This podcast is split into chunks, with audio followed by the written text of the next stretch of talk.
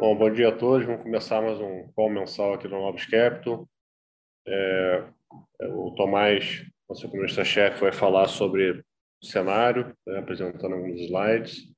Depois eu e o Galindo vamos falar aqui sobre a posição dos fundos, né, como é que foi a performance do último mês e, e, principalmente como é que a gente está vendo o mercado aí até o, até o final do ano, como é que a gente está é, se posicionando é, para isso. E no final a gente vai abrir para perguntas.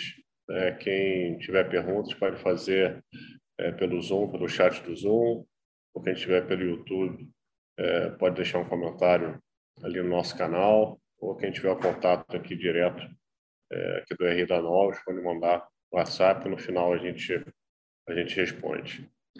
Vamos passar aqui para o Tomás começar falando sobre Bom, bom dia a todos. É, vamos começar, como sempre, falando do cenário global.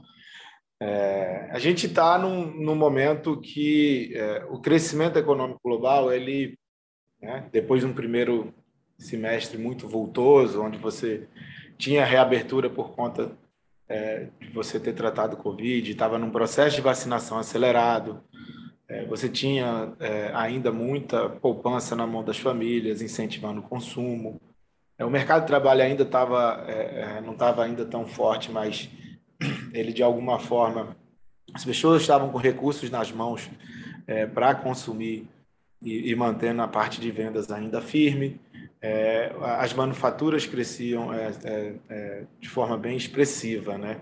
A gente entrou no terceiro trimestre um pouquinho pior, porque você voltou a ter surto de Covid, principalmente na Ásia e esses surtos de Covid na Ásia, eles é, geraram alguma paralisação na atividade manufatureira global, que fez com que você voltasse a ter problemas nas cadeias de produção. É, o que, que a gente está vendo daqui para frente, tá? A gente sabe que a, a, o, o, estoque de poupança ele ainda é elevado, mas na margem, né, o que acontece no mês a mês, dado que as políticas fiscais foram encerradas, você deveria observar uma redução na velocidade de consumo, apesar do mercado de trabalho estar se fortalecendo. Então, o fato de você não estar tendo mais essas transferências de renda, é, a recuperação do mercado de trabalho não vai conseguir é, é, é superar é, o que você deixou de transferir renda é, do governo para as famílias. Mas também a gente tinha uma velocidade de crescimento, né, de consumo muito insustentável. A gente está voltando aos poucos em direção a uma velocidade de crescimento mais normal. E aí, quando a gente vai olhar o que está acontecendo nas cadeias é, produtivas, né, quando a gente vai ver a recuperação, a necessidade de recompor estoque na indústria global, a gente acha que é, a gente vai voltar para um cenário que a gente teve ao final do ano passado, que era é, consumo e serviços é, um, crescendo até acima do potencial, mas um pouco mais fraco, e uma recuperação mais vultosa na indústria, é justamente porque você tem essa necessidade de recomposição de estoques. Então o mundo vai crescer, vai continuar crescendo acima do potencial. Acho que esse é o ponto principal. O mundo segue crescendo acima do potencial a uma velocidade mais baixa, é, porque você é, não tem mais aquele efeito de reabertura é, que aconteceu, é, tão significativo como no, no, primeiro semestre. Né? O primeiro semestre teve um efeito de reabertura muito forte sobre a atividade econômica. E também é porque você não tem mais as transferências de renda. Então, quando a gente olha é, atividade econômica americana, né, é, principalmente, a gente está falando que, olha, ao que tudo indica, o, o, quarto TRI dos Estados Unidos vai ter um crescimento acima de 8%. Então, é efetivamente uma velocidade de crescimento muito é muito acima do potencial. A gente sabe que isso aqui está inflado porque é, você sofreu um pouco com Covid no terceiro TRI, você teve paralisação de plantas de produção, você teve é, que é, é, diminuir bastante a utilização dos seus estoques ali no terceiro TRI, porque você teve paralisação de produção de, de, de diversas fábricas globais. Mas, mesmo assim, quando a gente pega os dois, faz uma média dos dois períodos, um, né, principal economia do mundo segue crescendo é, acima do potencial. Qual é o problema do mundo hoje em dia? O problema do mundo hoje em dia está acontecendo em China. A gente for lembrar, a China, desde o começo do ano, ela já iniciou o seu processo de retirada dos estímulos.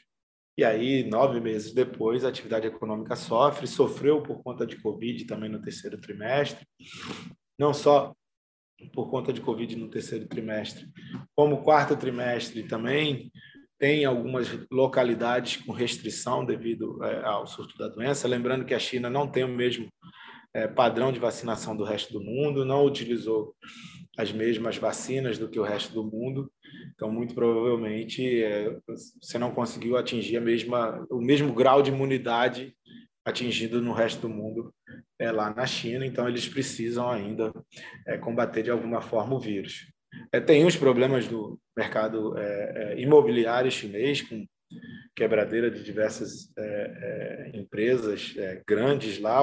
De alguma forma, o Banco Central chinês conseguiu injetar liquidez e evitar com que isso transbordasse para outras atividades econômicas chinesas, mas de qualquer forma há uma desaceleração acontecendo na economia chinesa e, e, e isso é um, é um ponto mais negativo para o mundo. A gente mantém a, a, perspectiva de que em algum momento as autoridades chinesas vão reagir e vão é, é, gerar é, medidas de suporte para a atividade econômica.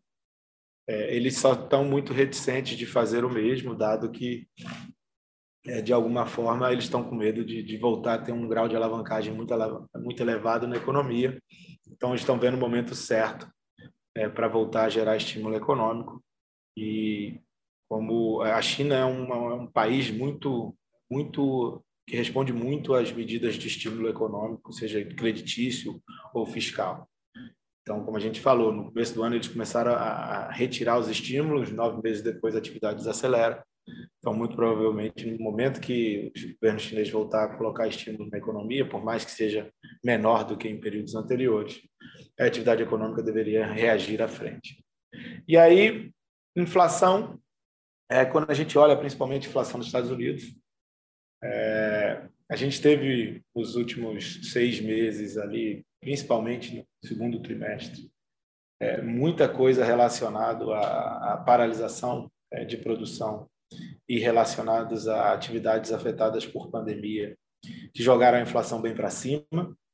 A gente vê o início de retirada desses fatores que foram chamados de transitórios, é, apesar da gente olhar para o final do ano, como a gente ainda não, não restabeleceu todas as cadeias produtivas, ainda vai continuar a ser afetada a inflação no final do ano.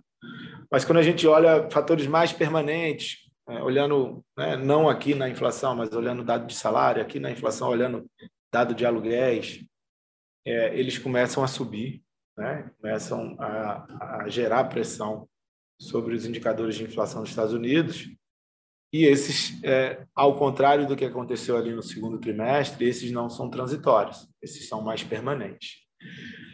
E aí, a gente sempre fica na questão, pensando em termos de política monetária, como é que os bancos centrais devem reagir nesse ambiente, né? É, efetivamente, o mundo crescendo acima do potencial, no momento que você é, utiliza toda a sua capacidade produtiva que tinha a ser utilizada, os bancos centrais têm que começar a retirar os estímulos.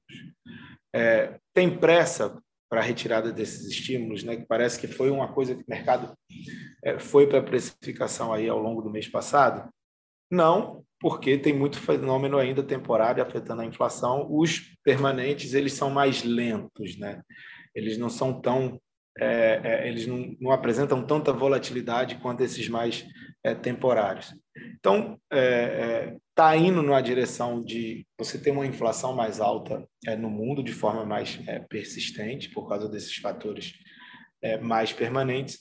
Mas o choque que a gente viu aí nos últimos meses, ele foi muito mais temporário. Então, ele, ele tira o senso de necessidade de acelerar o movimento de retirada de estímulos. E aí, pensando nisso, os bancos centrais já reagem né? A gente teve o Banco Central do Canadá é, reagindo e, e, fazendo a retirada mais cedo. É, aí só que aí o mercado de alguma forma exagerou, estava com é, expectativa de subida de juros em diversos é, países do mundo antes do que os bancos centrais imaginam. E aí vem a resposta, no caso do Banco Central da Inglaterra, no caso do, é, do Fed, no caso do Banco Central Europeu. Eles falam: a gente vai começar a retirada dos estímulos, tá? mas não vai ser nessa pressa com que o mercado está fazendo, porque eles estão é, olhando fatores muito é, temporários afetando a inflação, ou então é, é fatores onde a política monetária opera pouco, tipo é, no, no, caso do petróleo, e exigindo com que a gente responda em termos de taxa de juros mais rápido. E a gente não vai fazer isso. A gente vai estar tá fazendo a retirada dos estímulos, a gente vai subir taxa de juros, mas é num patamar muito mais lento do que tinha sido de precificação a mercado. Então, a gente acha que as políticas monetárias estão nessa direção, só não tem a, a, essa urgência toda de fazer retirada. A gente vê 2022 como os, o ponto onde os principais bancos centrais do mundo vão começar a subir juros, mas vão começar a subir juros de maneira lenta, até para evitar com que você tenha muita é, volatilidade a mercado. E aí, saindo do cenário internacional, a gente sempre faz uma ligação do Brasil pensando no global. Só que o Brasil tem seus, suas questões idiosincráticas, né? É, a gente ficou um pouco apartado é, do que está acontecendo no resto do mundo, porque a, o Brasil entrou numa dinâmica diferente de reprecificação, porque a gente é, é teve um, um, ponto muito relevante de mudança num, na questão que era mais sensível é, ao mercado, que é o teto de gastos. Né? É, por mais que você discuta que não foi furado o teto de gastos, você só fez uma reacomodação, jogou o teto para cima, a confiança na âncora fiscal foi perdida, e isso tem implicações é, é, para as variáveis macroeconômicas. Então, quando a gente olha é, trajetória de dívida, é um cenário muito mais dramático do que a gente tinha anteriormente. Quando a gente olhava anteriormente, essa dinâmica de dívida ao final de 2030, ela está mais por volta de 70%. Hoje em dia, se a gente voltar ao teto e as pessoas voltarem a confiar no teto de gastos e o juro de equilíbrio voltar para 3% e o crescimento de equilíbrio for a 2%, a gente termina a década em 85%. Então, a gente, só nisso aí a gente já perdeu quase 15 pontos de, de, de percentuais de PIB em termos de dívida bruta. Ah, e se as pessoas é, não continuarem acreditando no teto, começarem a colocar um cenário de, é, de teto um pouco mais furado, de primário um pouco mais negativo, de menos crescimento, mas mesmo assim o juro for a, a 3%. Nesse cenário, a dívida continua divergindo, a gente não vê inflexão é, da dívida. Ah, se a gente botar um cenário do juro base é, a, a 4%, vai divergir ainda mais. Ah, se a gente flexibilizar o teto e colocar IPCA mais 1%, vai ficar mais ascendente ainda. Então, se a gente não voltar a ter uma dinâmica de confiança no teto de gastos, a dinâmica da dívida ela não vai voltar a ter um apresentar uma trajetória de convergência. Acho que esse é o ponto principal é, a gente tem que voltar a confiar de que o teto vai ser cumprido e de que é, a classe política vai querer pagar um custo amargo para que o teto é, volte a ter confiança e volte a prevalecer. Isso pode acontecer no curto prazo. Fica difícil imaginar, dado que a gente tem uma eleição no ano que vem. Então, o governo que entrar é, em 2023, ele vai ter que ser um governo é, fiscalmente muito preocupado, tá? É, ele já entra muito pressionado em termos de finanças públicas, porque vai ser necessário a ele reconquistar a credibilidade nas finanças públicas que foi é, perdido nesse momento que você é, flexibilizou de alguma forma o teto de gastos.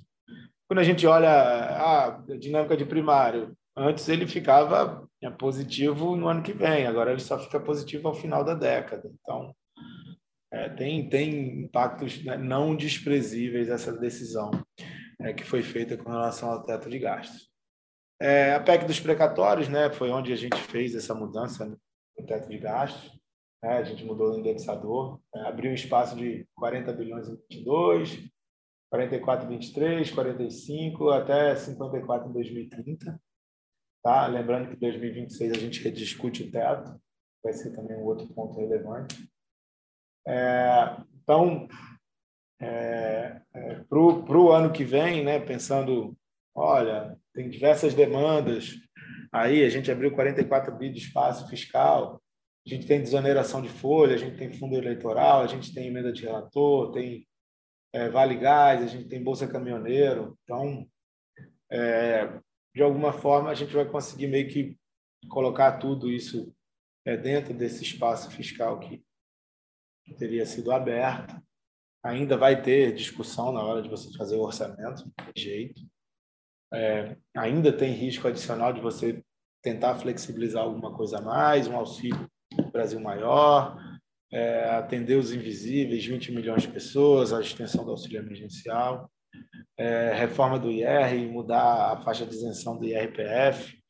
Então, de alguma forma, esses riscos todos ainda não desapareceram do cenário. A gente tem que ficar bem de olho de como é que vai ser a tramitação da PEC na Câmara e no Senado.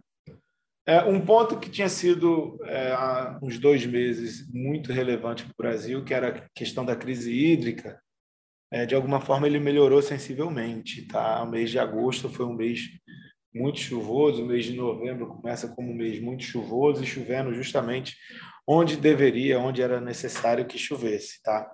Então, de alguma forma, é, se você tinha um risco de atividade mais baixa por conta de crise hídrica, deveria ser menor daqui para frente. Também deveria abrir uma perspectiva de você fazer a retirada das bandeiras e isso também ajudar é, na questão da inflação. A inflação é, segue sendo um problema. É, a gente não não está conseguindo ver aí no curto, no curto prazo uma dinâmica muito melhor é, da variação do IPCA.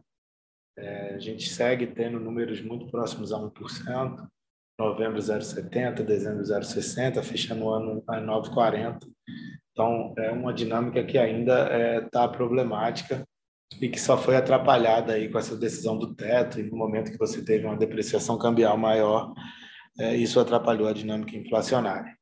É, a gente segue acreditando que para o ano que vem, se não acontecer mais bobagem por parte da classe política em Brasília, a gente deveria ver um, uma inflação mais cadente aí ao longo do ano que vem, principalmente dentro da parte de alimentos e também com a normalização é, das cadeias produtivas globais, ajudando na parte de bens industriais. É, e para trajetória de política monetária, né? A gente tem uma expectativa de Selic final de, de 11%, qual a variável mais relevante, é olhar como é que está a deterioração das, das expectativas de inflação né, com a deterioração fiscal e efetivamente você teve uma desancoragem é, é, dessas é, métricas de expectativa de inflação, o Banco Central já é, avisou que vai subir mais do que ele tinha de perspectiva anterior, tentando conter justamente é, esse movimento de piora das expectativas que foi gerado principalmente por conta da decisão com relação é, ao teto de gastos. Então, é, a gente vai ficar bem de olho aqui nessas expectativas. Caso haja uma deterioração muito adicional, né, caso haja uma deterioração fiscal adicional, a gente deveria ver o Banco Central tendo que ir até além desse 11%. Então, que seria positivo para a gente era que a gente não gerasse nenhuma deterioração de dinâmicas de despesa de prazo adicional. Então, acho que essa é a parte macro, que são os pontos principais passar agora para o Portela e para o Galindo. É só passar aqui no resultado dos fundos. O nova macro terminou com menos 0,20 mês, institucional mais 0,22, é, autonômico absoluto menos 4,78, é, o FIA, novas ações com menos 17 no mês, Previdência com menos 0,30 é, no mês. Nossa. É, mas foi um mês é, bem complicado, especialmente para o Brasil, né, de uma forte crise aqui. É, além do cenário internacional, como o Tomás mencionou, é, que foi mais complicado para emergentes, né, com a abertura, a forte abertura da parte curva de parte curta da curva de juros de vários países. Né? Acho que na Austrália, o Banco Central na Austrália parou de comprar é, bonds né, de versus 24, então teve uma abertura de 0,80 aí em alguns dias. Teve os dirigentes, diretores do Banco Central da Inglaterra, né, dando sinais mais fortes na direção de subida de juros no final do ano. Aí essa semana eles não entregaram a subida, é, mas esses movimentos afetaram aí a curva global como um todo. Né? Vamos Central no Canadá também, é, ele acabou sancionando aí uma subida, é, perspectiva de subida mais, é, mais rápida. Isso teve, teve um choque de VAR global nessa parte de juros, no mercado ele opera muito alavancado, tipo. É, vários hedge funds globais aí, né, perderam bastante dinheiro e isso acabou afetando os zerados de posições dos países, principalmente o Brasil, que já estava é, com um mês aí bem turbulento, com toda essa discussão aí de, né, de mudar o arcabouço fiscal, de mudar a conta de teto de gastos, para poder fazer mais auxílio, para poder fazer mais venda, né, pensando é, muito aí na muito mais na eleição do que do que nas pessoas é, necessitadas, tá? É, então, a bolsa aqui caiu 7% no mês, é isso, com a bolsa americana subiu 7%, o dólar valorizou aí uns 4%, a parte de juros, desde um ano, abriu 300 pips no mês, chegou a abrir 400, então acho que foi um movimento aí muito forte, é, que até de pânico, o mercado colocou uma Selic de quase 14% é, ano que vem. Tá? Então, é, acho que esse movimento global acentuou também é, a pior aqui de deteriorização fiscal aqui no Brasil. Tá? É, então a gente né, continua, continua ali com risco reduzido, mas o movimento foi tão grande né, que afetou aí o, o macro no mês teve um pouquinho negativo ainda. Aí, falando da parte de juros do Brasil, né, a gente é, teve uma leve perda no mês, com operações mais táticas, tá? sempre testando pegar algum exagero mais na ponta da venda, tá? nesse patamar de, é, de preço. Tá? Então, está sem nenhuma posição é, estrutural, a gente está aguardando aí essa discussão é, da PEC, né, que voltou para o primeiro turno, vai ter expectativa do segundo turno é, semana que vem. É, a boa notícia é que a discussão em relação a, a, a votar a PEC ou não PEC não está é, com aumentar os gastos na margem, tá? um pouco essa, essa discussão. Então, é, tem um grupo tentando defender um pouco é, de austeridade fiscal, defendendo o teto dos gastos. É, então, acho que parece que a gente pode dizer né, que 100 bi aí a mais né, de gasto ano que vem está virando um teto. É sempre um risco, né? sempre isso vai ser discutido de fato, é, mas a gente saiu daquela discussão de ah, 400 reais é pouco, quero 600, quero colocar os invisíveis, então pode aumentar mais 20 milhões de pessoas. Parece que a discussão passou-se a ser via PEC redefinindo todo o teto de gastos ou vai ser via crédito extraordinário, colocando a parte do auxílio fora, é, fora do teto. Vamos acompanhar, é, vamos acompanhar é, semana que vem principalmente. Tá? Mas está difícil você ter grandes posições. Toda notícia, todo highlight tem mexido né, bastante para os mercados. Tá? Continuou na parte de juros, né? agora juros internacional, terminou em positivo no mês, posição tomada pelo americano é, andou, a posição tomada do juro no Chile também foi positivo. É, a gente zerou a posição no Chile, né, chegou a uma precificação que a gente já estava de olho. Tá?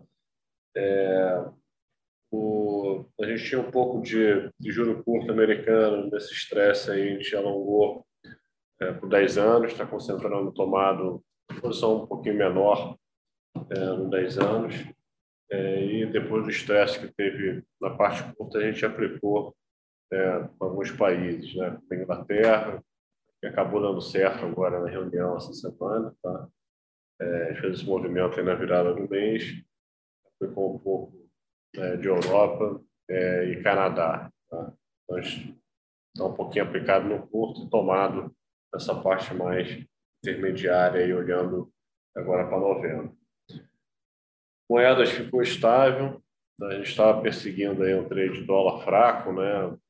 É, comprar em países que estavam dando, tá falando por mais a inflação ainda forte, bancos centrais sinalizando é, perspectiva aí de, de retirar estímulo.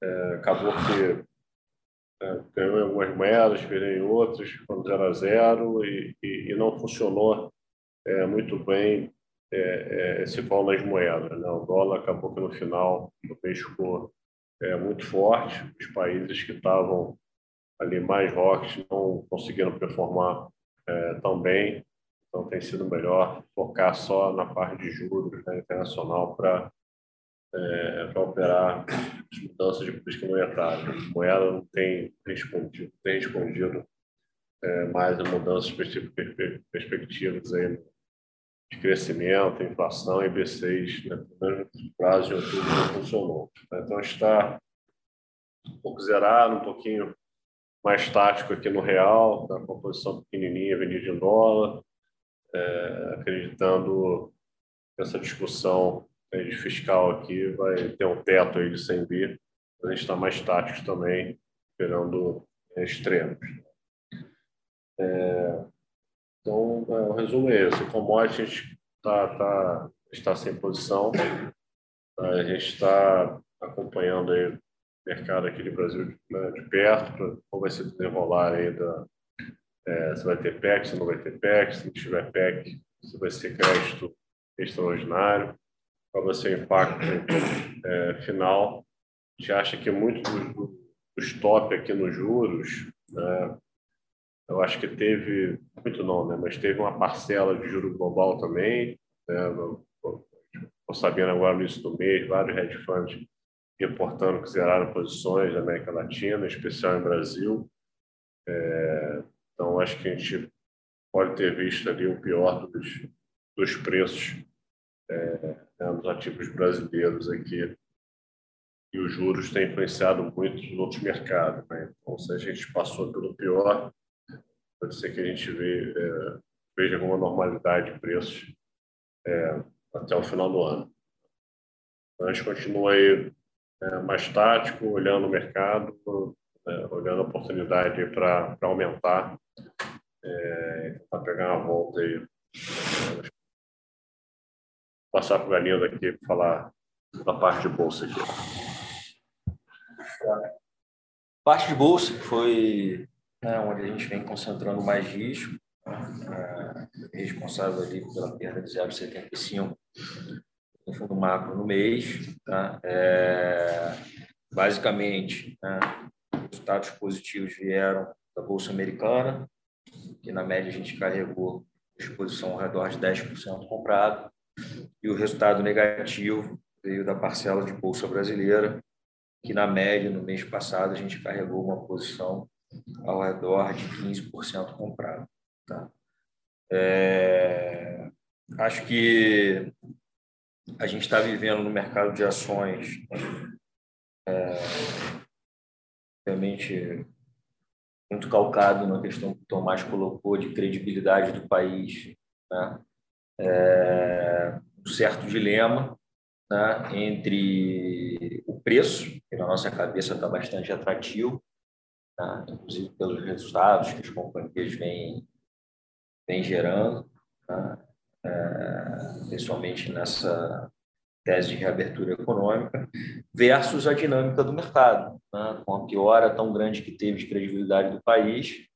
Né? É natural você ter venda forçada, né? migração para renda fixa, né? que abriu taxa de forma muito significativa, patamares aí acima de 12, né? e até mais aqui na parte mais privada, que isso ao ano. Né? Então, isso tudo acho que é um custo de oportunidade né? é, para quem tem ações né? alto. Né? Acho que o, a dinâmica de mercado ainda está né? de, de ir limpando né? um pouco isso mesmo, estando em preços, né? na nossa visão, bastante atrativos. Né?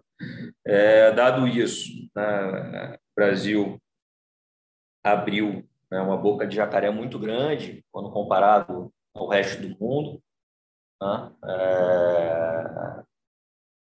A bolsa brasileira caiu aqui 7% no mês passado, a bolsa americana subiu 7%, como exemplo. Né? No mês, a gente já, no ano né, de 2021, a gente já está caindo aqui é, mais de 13%, quando você tem quase todas as bolsas no mundo subindo. Né? As bolsas americanas, que tem um componente mais de tech global, né? subindo ali, o S&P, o Nasdaq, mais de 25%. Quando você pega a economia doméstica, que é espelhada no Russell, subindo 20%, as bolsas europeias subindo aí também os seus 15%, 20%, né? e até mesmo os países emergentes, né? como um exemplo né? mais relevante nisso, a China, né? que fez intervenção grande nos setores né? de tecnologia, de educação, né? e mais recentemente vem se falando de empresas de saúde, né? é, também positivos no ano, e o EWZ, que espelha a bolsa aqui, em dólar caindo mais de 20% no ano.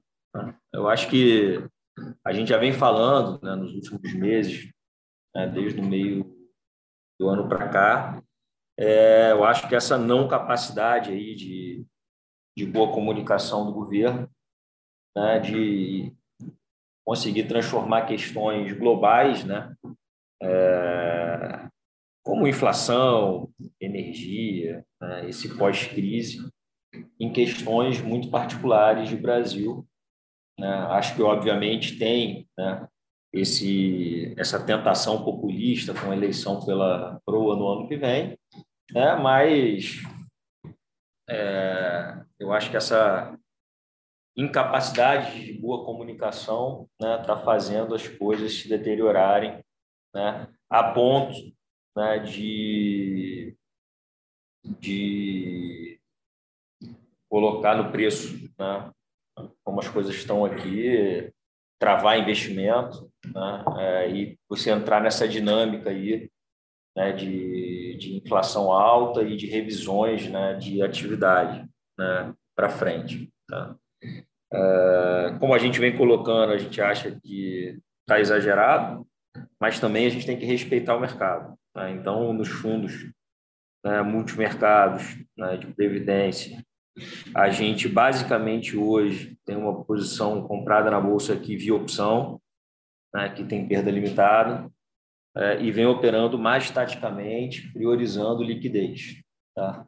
E os fundos né, mais de bolsa, né, que é o retorno absoluto e o fundo de ação, a gente tem a carteira de ações, e essa posição de opções que a gente carrega na estratégia do macro. Tá? A carteira de ações a gente não muda, não, não, vê, não mudou nos últimos três meses, é uma carteira mais doméstica. Tá? É, o que a gente tem priorizado é mais a qualidade do histórico das companhias, né, de terem né, é, mais de 20, 30 anos né, é, a capacidade de viver nesse ambiente turbulento já tradicional de Brasil, né? inclusive nessa última década aí que a gente viveu estagna inflação, ter gerado bastante retorno. Né? É, então, é priorizar né, a qualidade né, das empresas. Tá? A gente tem posições no setor né, de saúde e de reabertura, principalmente. Tá?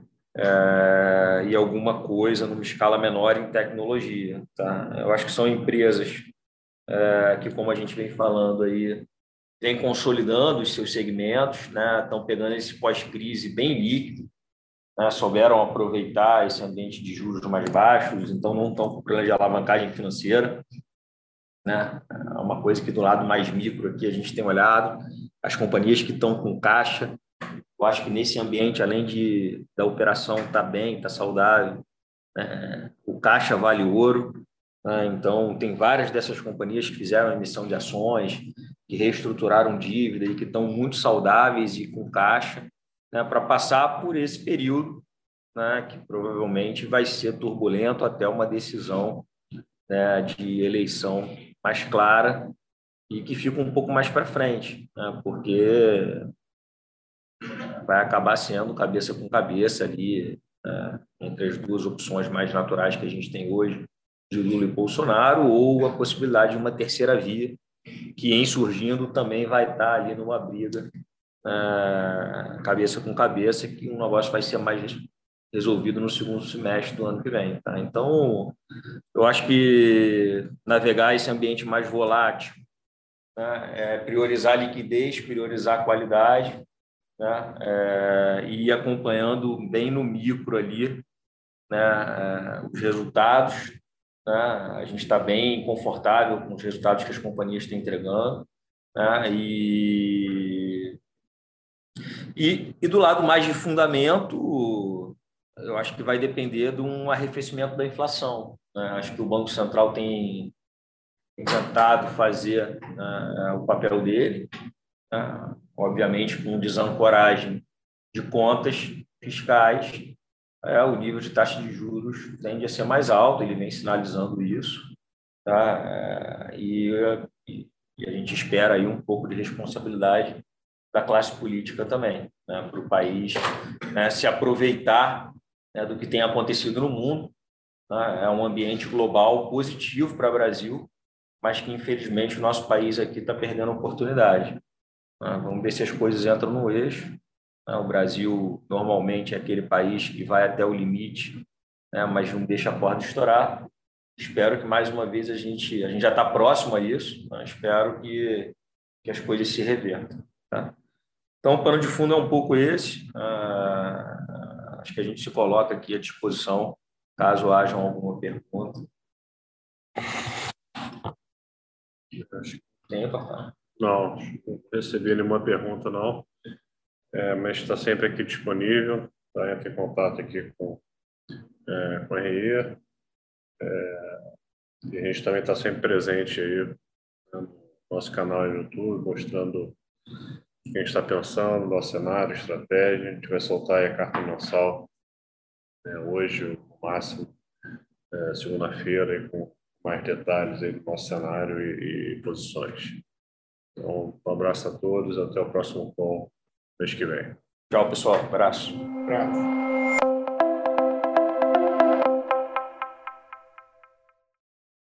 A Novos Capital, gestora de recursos limitada, não comercializa nem distribui cotas de fundos de investimento ou qualquer outro ativo financeiro. Este podcast não constitui uma oferta de serviço pela Novos e tem caráter meramente informativo. A Novos utiliza informações de fontes que acredita serem confiáveis, mas não se responsabiliza pela exatidão de quaisquer das informações assim obtidas e utilizadas neste podcast, as quais não foram independentemente verificadas. Estas informações podem estar desatualizadas ou sujeitas a opiniões divergentes. Este conteúdo não constitui uma opinião ou recomendação, legal ou de qualquer outra natureza, por parte da Novos, e não leva em consideração a situação particular de qualquer pessoa. A utilização das informações aqui contidas se dará exclusivamente por conta e risco de seu usuário. Antes de tomar qualquer decisão acerca de seus investimentos, a Novos recomenda ao interessado que consulte seu próprio consultor legal.